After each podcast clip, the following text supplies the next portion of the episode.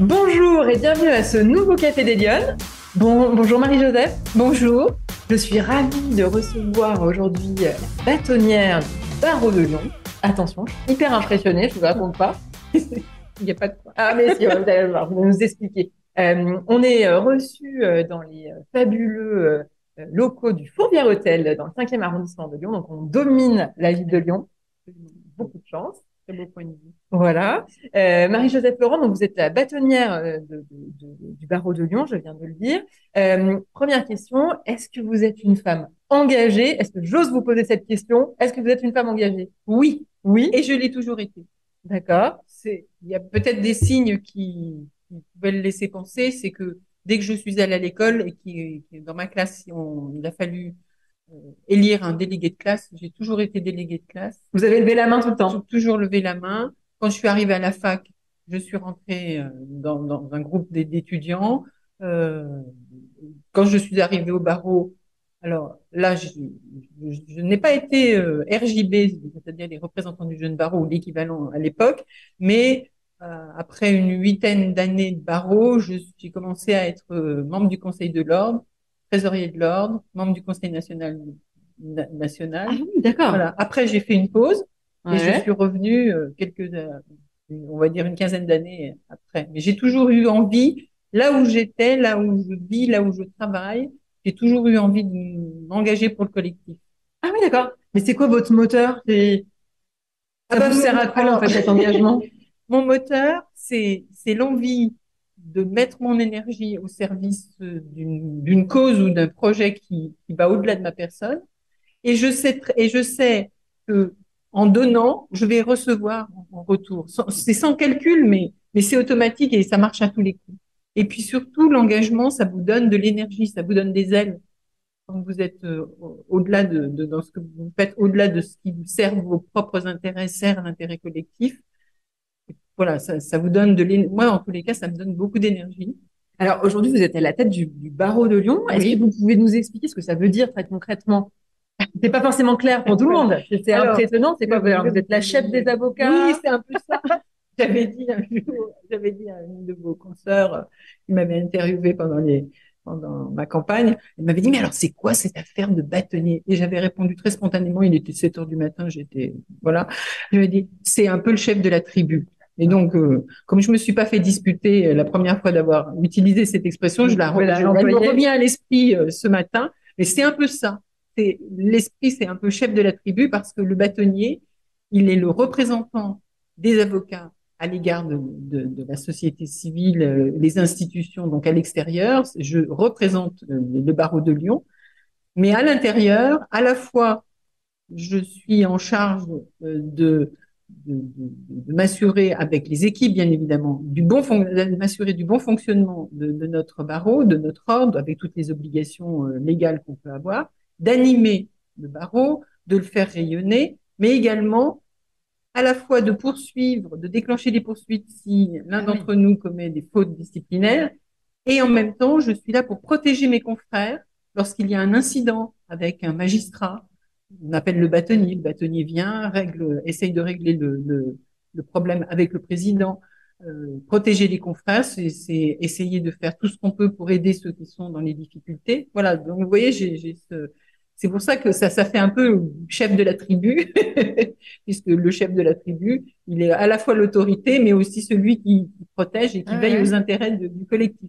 Alors moi, je suis très contente euh, de, de vous avoir comme invité ce matin parce que pour moi, depuis le début du lancement de l'équipe des Lyonnes, les avocates, euh, finalement, elles symbolisent le- le- l'engagement dans le débat public parce que euh, c'est souvent des métiers dans lesquels on a euh, à prendre la parole, hein, Bien les sûr. Alors, ça dépend évidemment des, des secteurs à activité. Euh, Est-ce que, alors, pour le coup, c'est quand même des, un secteur qui est très féminin, très féminisé. Absolument.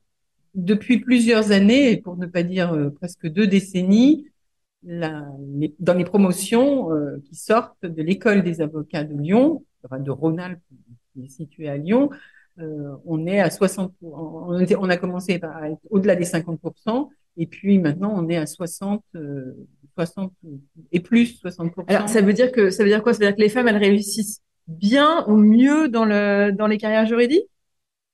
Je- ben, les femmes à mon sens, euh, au stade des études, les femmes réussissent mieux, souvent, que les garçons, enfin les filles que les garçons, parce que je crois que comme on se dit, et ça fait partie de toute la problématique, on se dit que rien ne nous sera donné, qu'il faudra tout conquérir ou acquérir, on, on, on, met les bouchées doubles, on travaille, on arrive pour les examens, on est fin prête, parce que euh, on se dit qu'il faut qu'on travaille beaucoup, qu'on fasse la démon quand on arrive dans une profession, il faut qu'on fasse la démonstration de notre compétence, alors que nos, nos, nos, nos garçons, nos, copains euh, qui sont assis sur les mêmes bancs que nous, euh, eux, ils arrivent avec une présomption de compétence. C'est vrai. Vous voyez, c'est des ah des petites. Alors tout ça, ce sont des archaïsmes ouais. qui sont en train de bouger. Mais c'est pour quelqu'un de ma génération, c'était ça. Donc, euh, à force de, de, de, bien préparer ses examens, de travailler en classe, euh, de faire un espèce de surtravail pour être super prête, quand on est dans des, des, des, concours euh, ou des examens, euh, on voit bien que dans les, les, taux de réussite, les filles sont, oui, ça fonctionne bien. Ça fonctionne bien. Mais alors, par contre, ça se corse, ça se corse un petit peu ou ça se gâte un peu après. Alors, après, ça, si je prends l'exemple, je vais pas aller, je vais pas parler de, de, de, de l'extérieur, je vais parler de, de ce qui se passe dans la profession d'avocat et notamment au sein du barreau de Lyon. Et le barreau de Lyon est assez révélateur puisque le barreau de Lyon, c'est presque 4000 avocats. On est 3800 ah oui. et quelques, mais on a une promotion qui va arriver, donc on, franchira sans doute la barre des 4000 euh, en janvier. Le barreau de Lyon, c'est le deuxième barreau de France après Paris. Et Paris, c'est. On dit le premier après Paris. Qu'est-ce que non, mais moi j'aime bien dire ça parce qu'on est, on est le premier barreau de France après, celui, voilà, après celui de Paris. Oui, d'accord. Ben, on est, on ah, c'était mieux. On est, comme, disent, les, comme disent nos amis parisiens, on est le premier barreau des, des de province ou des régions maintenant. Des régions. Bref, euh, mais on est, en étant le deuxième, on est le barreau de Paris, c'est dix fois en effectif le barreau de Lyon. Ah oui, mais le barreau de Lyon est le premier et le premier de très loin. Donc on a quand même, avec 4000 avocats, on a quand même un échantillonnage de ce qui se passe dans la profession, un échantillon significatif. Et on se rend compte que à l'entrée, il y a plus de garçons, il y a plus de filles, de femmes que de que d'hommes qui rentrent dans la profession. Mais depuis des années, on perd en moyenne 30% de femmes dans les dix premières années. Ok. Et pourquoi on fait? Eh bien parce que la profession est attractive au départ, mais euh, la difficulté, c'est un métier qui est très chronophage, qui demande beaucoup de temps, beaucoup de d'heures, d'heures, et que c'est pas toujours compatible avec une vie de famille quand on est une jeune femme qui vient de finir ses études, qui, qui euh, décide d'avoir des enfants ou qui avait encore des enfants en bas âge. Enfin, c'est très difficile à, à concilier. Et finalement, euh, finalement, elles finissent par euh, jeter l'éponge, aller vers d'autres d'autres professions, rentrer comme euh, comme juriste dans, dans, dans, des, dans des services contentieux, dans des entreprises, ce d'autant que les entreprises euh, sont très intéressées par le fait de, de récupérer des avocats, Bien notamment des avocats, dans leur service. Ils savent que comme on est une profession dans laquelle on travaille beaucoup, donc une grosse capacité de travail, une bonne formation, mm. une bonne connaissance, souvent un relationnel euh, assez, euh, une façon d'être qui, qui, peut être tout à fait positive, à la fois battante mais sachant euh, travailler dans le consensus, oui, respecter un cadre, voilà, etc. etc. Donc on perd, on perd un, un, nombre significatif de de, de consoeurs dans les dans les premières années. Et puis ce qui se passe également, c'est que quand on regarde les statistiques de rémunération, eh bien, les, les femmes avocats sont encore euh, sensiblement moins rémunérées euh, que, que, les, que, les, que, les, garçons. Donc, on, on, y travaille part d'un projet. J'ai le projet d'organiser avec la commission, parce qu'on a une commission égalité au sein de. D'accord. Oui, donc vous on fait des enjeux. On fait des constats. Et quand on fait des constats, on se donne les moyens quand même de, de, de, on se penche sur le problème pour y remédier. Donc on a cette cette commission égalité s'occupe également des problématiques de harcèlement, mais sur l'égalité. Euh, et je viens de proposer à, à la commission qui l'a accepté l'idée d'organiser au printemps une journée parce que je le vaux bien. Oui. Vous voyez le. J'espère que la maison L'Oréal nous autorisera à, à, le reprendre, à, utiliser leur slogan, mais je trouve que ça dit bien ce que ça veut oui. dire. On a là encore, je pense que c'est les archaïsmes qui sont à l'œuvre, dans les écarts, dans... je crois que parfois on participe un peu inconsciemment à, à nous mettre en posture. nous- exactement. Mm. Une femme, quand on lui propose, et alors je ne m'exclus pas parce que je fais partie de celle-là. Quand on nous propose un poste, on- la première chose qui nous vient à l'esprit, c'est est-ce que je vais être à la hauteur? Oui. On est tout le temps en train de se faire à nous-mêmes un procès en légitimité. Mm. On doute. Moi, quand, euh, par exemple, quand j'étais quand- vers la quarantaine, j'ai été membre du Conseil national. On- Certaines personnes s'adressaient à moi avec une certaine forme de, de, de déférence, etc. Des fois, j'avais envie de me retourner pour m'assurer. Que c'est bien à moi qu'on parle Voilà. Tou- Toujours, euh, Mm. quand euh, une, une- une femme voit une fiche de poste pour un, pour un poste et qu'elle voit le nombre, euh, les, les, les, les qualités qu'il faut, qu'il faut avoir, nous, si on check pas la- les 10, les 10 points, il y a, Oui. il y a 10 points, si on check pas les 10 points, on n'y va pas. Un, pas. gar- un garçon, il check les 4-5 premiers points et le reste, euh, On verra bien. On verra Oui, bien. oui, oui. il y a, il y a un phénomène, je pense qu'il y a plus de confiance en soi chez, chez les garçons que, que, que chez les filles. C'est en train de, De changer. de changer. On voit bien les, les jeunes consoeurs qui arrivent avec euh, une, con- une confiance en elles euh, de, de bonne aloi. Euh, voilà. Mais on a encore ces, ces problèmes d'écart de, d'écart de revenus. Quand on regarde les cabinets, euh, les cabinets structurés, les cabinets importants, Ouais. quand on monte, il y a, alors il y a déjà moins d'associés femmes que d'hommes. Et puis alors dans les staffs au, au- dernier niveau, là, euh, c'est comme dans les grandes entreprises, comme dans, comme dans les PME, comme dans les ETI, on trouve euh, le nombre de femmes se raréfie. Donc on a les mêmes problématiques que dans d'autres domaines de- de- économiques, euh, comme dans d'autres euh, Secteurs. dans d'autres secteurs.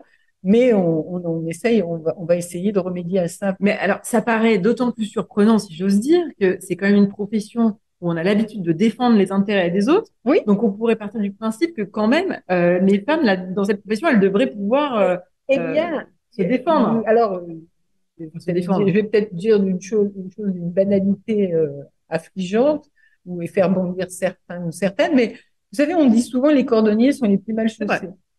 On sait mieux défendre la cause de quelqu'un que soi-même. Mm. On ne se défend pas de la même façon qu'on ne se soigne pas, on ne se défend pas. Moi, vous me donnez, un, vous me dites j'ai un problème, etc. Je vais prendre votre, votre problème à bras, le- à bras le corps avec la distance qu'il faut et je vais euh, mettre tout en œuvre pour faire valoir votre, votre, Oui, le votre défendre posi- bec et votre- votre position. Et ce, sans agressivité, mais avec une force de conviction. Quand il s'agit d'aller discuter pour soi-même, il y a quelque chose en nous facile. qui, c'est moins facile. On- il, y a, il, y a, il y a sans doute une forme de modestie que, que, que l'on a, que on n'ose pas. Et donc, on va, au sein du barreau, on va travailler sur ces choses-là. Et dans cette journée qu'on va organiser au printemps, je, je veux vraiment que, nos, nos femmes euh, avocats, euh, parmi notamment les, plus- les plus jeunes, viennent et qu'on échange là-dessus et qu'on fasse venir euh, des, des, des femmes et des, et des hommes qui vont nous, nous donner des clés de savoir aller discuter sa, sa, rémunération, aussi bien en tant qu'associé qu'en tant que collaborateur ou collaboratrice. euh, voilà. donc ça veut dire que c'est un secteur où vous vous posez les mêmes questions que dans les autres. Absolument, Ouais. absolument. Euh, sachant que euh, je ne sais plus ce que je voulais vous poser comme question, euh, mais ça va revenir, c'est pas grave. Euh, vous, on s'intéresse à votre parcours. Euh, comment vous avez construit votre parcours? Est-ce que d'abord c'est quelque chose euh, C'est pas toute petite, vous rêviez d'être avocate? Ah, c'est vrai? J'ai eu envie d'être avocat à, part, à l'âge de, de 11 ans à peu près, parce Ah oui, qu'en sixième, euh, en sixième, euh, le professeur d'histoire géo qui faisait aussi euh, l'éducation civique, je ne sais pas si ça existe encore euh, dans les, dans les, au lycée, au- à l'époque c'était même le lycée dès la, dès la sixième. Bref, nous avons emmené au palais de justice, un après-midi au palais de justice. Et je suis partie sortie de là et j'ai dit, c'est ça que je ferai Ah oui, ok. quand je serai grande. Oui, donc c'est important quand même d'aller montrer aux enfants. Et je euh, me suis, et, et là, et j'ai été, malgré ce problème d'estime, d'estime de soi ou de confiance ou etc., j'ai été décidée, donc j'ai fait mes études d'un seul trait et j'ai été avocat à 23 ans. D'accord. Et je ne me suis pas laissée détournée de mon objectif par les gens qui, à l'époque, me disaient, mais de toutes les façons, j'habitais dans une plus petite ville, j'habitais dans l'est de la France, à Nancy, et les gens me disaient, mais ton père, est, vous savez, Oui, bien sûr, bien sûr. ton père est pas avocat, ta famille, personne n'est avocat dans ta famille, tu n'y arriveras jamais. Je n'ai pas écouté. Ouais. J'ai- je me suis renseignée. Que faut-il faire pour être avocat? Il faut faire des, avoir son bac, des études de droit. À l'époque, c'était une maîtrise, passer son CAPA. J'ai fait ça d'un seul trait. Il y a 23 ans, j'étais avocat. Oui, Alors après, c'est clair que le- la profession que j'ai découverte n'était pas forcément euh, celle que j'avais, tout à fait ce que j'avais imaginé. Mais une chose est certaine, c'est que ma profession, mon, mon barreau ne m'ont jamais déçu et je n'ai jamais imaginé un instant arrêter, de, arrêter ce, ce, ce métier. Ah ouais. Et donc vous êtes rentrée comme avocate dans quel, vous êtes spécialisée dans quel Alors, euh, je suis, quand j'ai prêté serment, bien vers moi, Quand- du quand- cadre. quand j'ai, prêté serment, j'ai été euh, embauchée comme collaboratrice euh, au sein du cabinet Bismuth. C'était d'ailleurs le cabinet où j'avais fait mon stage de, six mois. J'ai commencé par faire euh, du droit des, assur du droit des assurances, du droit de l'informatique, euh, du droit bancaire. Et ensuite, j'ai rejoint un cabinet, le cabinet Broom, dans lequel j'ai vraiment là développé. Alors j'ai là j'ai plus fait de droit de l'informatique parce que c'était pas c'était pas le, un des domaines ma- majeurs de, de ce cabinet, mais j'ai fait du droit bancaire et du recouvrement de créances Ah et du droit immobilier. Et ce sont mes, mes deux grands domaines d'intervention. Donc ça veut dire que c'est une profession où on peut quand même changer de, Ah oui. de, de secteur, Absolument. de spécialisation. Absolument. Et ça, c'est une chose à laquelle euh, j'in- j'invite beaucoup, j'insiste beaucoup auprès de mes confrères. D'abord parce que tout évolue. Il y a des, des domaines du droit qui n'existaient pas quand on était, il y a, ne serait-ce que 15 ou 20 ans. Euh, toutes les nouvelles technologies, Oui, bien sûr. etc. Il y, a, il y vraiment des, des domaines du droit qui sont apparus et puis d'autres domaines du droit qui, s'a- qui, s'a- qui s'amoindrissent avec le temps. Il y a, il y a moins d'affaires, il y a moins de contentieux, il y a moins de, bref, euh, il y a des évolutions qui se font. Et ce que parfois je, je reproche à, je nous reproche à nous-mêmes, c'est qu'on a tendance à faire ce qu'on a commencé à apprendre chez notre première, euh, notre premier patron, si Ouais, ouais, notre premier boss. Euh, et comme on a appris à faire les choses chez lui, on est resté sur les domaines et euh, on s'est tracé immédiatement. euh, je veux pas dire qu'on s'est mis des œillères, mais parfois on, on, on se pose pas de questions. Or, je pense qu'il faut au contraire continuer à creuser l'expertise qu'on a initiée et il faut pas être un papillon, papillonné, euh, faire de tout, tout, tout à moitié. Il faut faire les choses bien, mais ne pas hésiter à s'intéresser à d'autres domaines et se former. Surtout que nous avons toutes les possibilités de nous former, de, de, de rentrer au sein du barreau. On a des, on a des commissions qui couvrent pratiquement tous les domaines d'activité de, de la profession, donc on peut y, y rentrer librement rencontrer des confrères, se renseigner, avoir des échanges, trouver des trouver de l'information, de la formation. Donc voilà, l'idée c'est c'est de, de, de, de, rester curieux, de rester éveillé et de, se, de, de ne pas se fermer de porte. Alors, si, si j'entends votre message, c'est surtout, euh, vous me dites, le, c'est un secteur ouvert, accessible. Euh, il faut pas hésiter euh, à, à, aller dans cette filière. Est-ce que c'est, euh, est-ce qu'il faut des prédispositions euh, J'imagine a des gens posent la question, mais est-ce que si on est timide euh, et qu'on a du mal à, à s'exprimer euh, devant ses camarades, ben ça veut dire que c'est pas un métier pour soi, ou est-ce que on apprend Il y a des techniques. Oui. Euh... Tout, tout s'apprend et toute toute chose qui peut paraître, tout trait de caractère qui peut paraître un handicap se surmonte. D'accord. Et il ne faut pas croire qu'un bon avocat, ce n'est qu'un beau parleur. Bien sûr qu'il y a chacun, on a des personnalités différentes. Il y a des gens qui sont plus à l'aise à l'oral, euh, mais qui le sont moins à l'écrit, ouais. et, et, et, vice versa. Non, je pense que. Alors, quel, quel conseil de... vous donneriez à, aux jeunes qui aspirent à cette carrière? Est-ce qu'il y a des, il y a des choses à faire Alors, à pas avoir faire? le goût du travail. Ça, si vous n'aimez pas trop travailler, c'est pas fait pour vous. C'est pas fait pour vous. Mais euh, au-delà de ça, je pense que toutes les toutes les, les personnalités, toutes les qualités sont à, sont bonnes à, à prendre pour, pour notre pour notre profession. Il faut avoir quand même euh, le goût de, de, de l'honnêteté intellectuelle, ouais, au-delà ouais. de, au de l'honnêteté financière, euh, de l'humanité, de Est-ce que vous avez eu le sentiment, à un moment donné de votre, de votre déroulé de carrière, vous êtes investi, euh, du coup, vous avez pris des responsabilités un petit peu tout au long de votre Mhm. parcours étudiant, puis euh, de votre carrière professionnelle. Est-ce que vous avez eu l'impression, à un moment donné, d'être empêché, d'être freiné Est-ce qu'on vous a dit non, ça c'est pas pour toi? Parce que j'étais une femme? Oui, Jamais. d'accord. Jamais, jamais, jamais. Alors, le, je vous ai cité le, rapidement mon parcours, euh, Bismuth, euh, Broom, euh, et puis aujourd'hui euh, Jean, Jean-Loup Roger, qui est le président du groupe auquel euh, j'appartiens, Inclid. C'est vrai que c'est ce qui est d'a- d'amusant, c'est que tout au, tout au long de mon parcours, je- je- j'ai eu des hommes euh, qui m'ont inspiré, qui m'ont Ouais. formé, et Ils surtout qui m'ont fait confiance. Et ça, c'est vraiment extrêmement important parce que comme je crois qu'il y avait une publicité, c'était pour des petits petites crèmes chocolatées où il y avait un petit slogan en disant tu trahis la confiance qu'on a mis en toi. Il parlait à son à son hamster, le petit garçon qui faisait la pub. C'est ça dans la vie, le moteur de beaucoup de, de, réussite, c'est le fait d'avoir très tôt et eu l'occasion d'apprendre et de travailler avec quelqu'un qui vous faisait confiance. Et quand on vous fait confiance, qu'est-ce que vous faites? Vous, vous, Vous essayez de vous mettez Mm. à la de ne pas trahir la confiance vrai. et ouais. d'être à la hauteur de la confiance qu'on a. Et ça, c'est un moteur extrêmement puissant.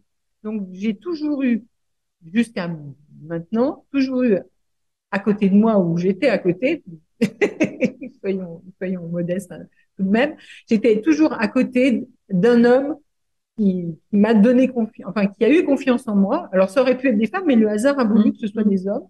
Euh, et je n'ai jamais eu le sentiment que le fait d'avoir été une femme euh, m'avait empêché d'a- d'aller là où je voulais. Mais cela étant, j'ai quand même un parcours qui est le suivant à, à titre personnel. J'ai eu un seul enfant, un fils que j'ai eu à 40 ans. Mhm. Donc c'est vous dire que avant, j'avais. Oui. Alors c'était pas euh, mon, mon, mon fils ne pointait pas le bout de son nez, c'était pas volontaire, Oui, oui. mais il n'empêche que j'ai beaucoup, beaucoup, beaucoup travaillé. Donc euh, Oui, Peut-être que- un investissement. voilà, c'est ça. Parce que j'étais libre comme l'air euh, de, de travailler autant que je voulais. Mm. Et quand je dis ça, ne vous méprenez pas, je ne m'érige pas en exemple. Mm. Vous voyez, aujourd'hui, il y a une tendance très forte, y compris dans notre barreau, de vouloir euh, de, de vouloir avoir un, un équilibre meilleur entre la vie professionnelle et la vie et la vie familiale ou la vie personnelle, on va dire. Je trouve ça très bien. Mm. Et Oui, voilà. oui, oui, bien sûr. pas, j'ai pas de regrets. Oui. Il se trouve que les choses se sont faites comme, ça, mais je constate que, que peut-être que je n'ai pas, j'ai avancé au même rythme que les, que les hommes dans, le, dans, mon, dans mon parcours. Mm. Peut-être parce que j'étais libre comme l'air de travailler autant que je voulais, et c'est peut-être ça qui, qui a fait que quand euh, vous avez vos charges de famille qui, que vous n'arrivez pas forcément à bien les partager avec votre avec euh, votre conjoint, Ouais. c'est pas c'est pas toujours évident. Oui, il y il y a quand même des réflexes qui sont un peu toujours les mêmes. Bah, tu gagnes moins, c'est avec euh, ne pas se laisser embarquer dans le côté, euh, c'est pas la peine que tu travailles. Regarde entre les frais de garde, les machins, les bidules, les trucs, etc. Ça, ça vaut pas le coup. Mm. On va payer les impôts.